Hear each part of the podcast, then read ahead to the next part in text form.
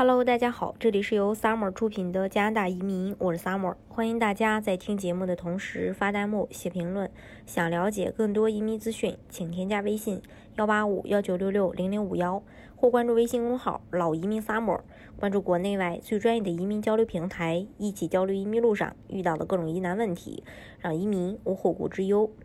那呃，加拿大呢有很多的这个。呃，项目可以供大家选择。那其中呢，呃，联邦自雇移民呢是呃一种移民方式，它主要针对的是这个。针对的这个人群就是在文化啊、艺术和体育领域有着一定专业才能的申请人，要求相对宽松，而且对申请人的语言、学历和年龄都没有硬性的要求，只要申请人具备三个条件就可以申请。第一个，在过去的五年中有两年以上的艺术、文化和体育领域的自雇经验；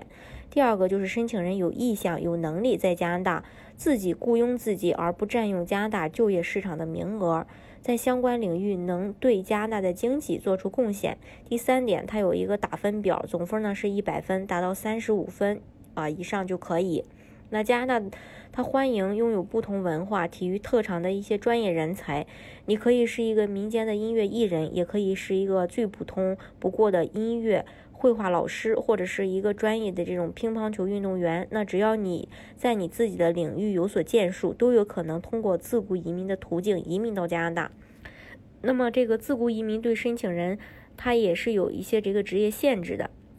当然，符合这个自雇移民条件的职业也很多，基本上只要你是从事文艺体育工作的人，几乎呢都能找到自己对应的一个职业。比如说以文字为生的人。呃，大多数的这种平面媒体从业人员、作家呀、编辑呀、记者呀、美编等等，这些人也是可以的。另外，像这种广播电视媒体从业人员、编导啊、记者呀、摄影、摄像啊、主持啊、后期啊，也没有问题。还有音乐相关的从业人员，像像什么作曲，呃呃，这个演奏员呀、音乐教室啊、音响室呀等等这些。另外，像设计和工艺美术相关的也是可以的。比如说画家、雕刻家，还有这种手工艺人、室内设计、服装设计等等。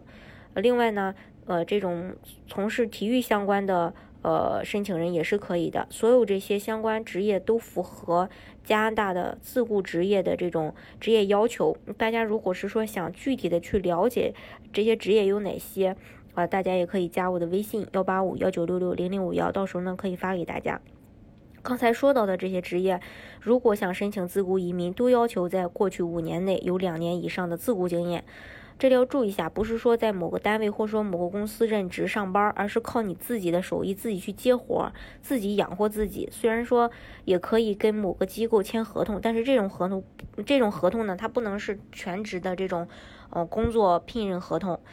嗯，虽然说听上去这种途径貌似也非常简单，只要是自由职业都可以申请，但是要让移民局相信你有能力在加拿大创立自己的自雇事业，并且为加拿大经济文化做出贡献，这就需要有一个非常合理的商业计划书。不管是你要在加拿大做自媒体，或者说开音乐美术班，或者说教授体育、开办设计工作室，都要让加拿大政府相信你有能力通过自己的自雇专业去赚钱。那自雇移民的申请门槛低，虽然它有打分机制，但是一百分你只要满足三十五分就可以申请。因此说，移民官的主观因素它是非常重要的。有可能他觉得呃申请人的资历成就不够，或者说判断申请人将来在加拿大很难开展业务，或者说呃其他猜不到的一些原因，都有可能将你的申请驳回。因此呢，很多移民机构都要求自雇移民的申请人要有一定的成就，比如说你获得过奖项呀，担任过一些国家。家级的，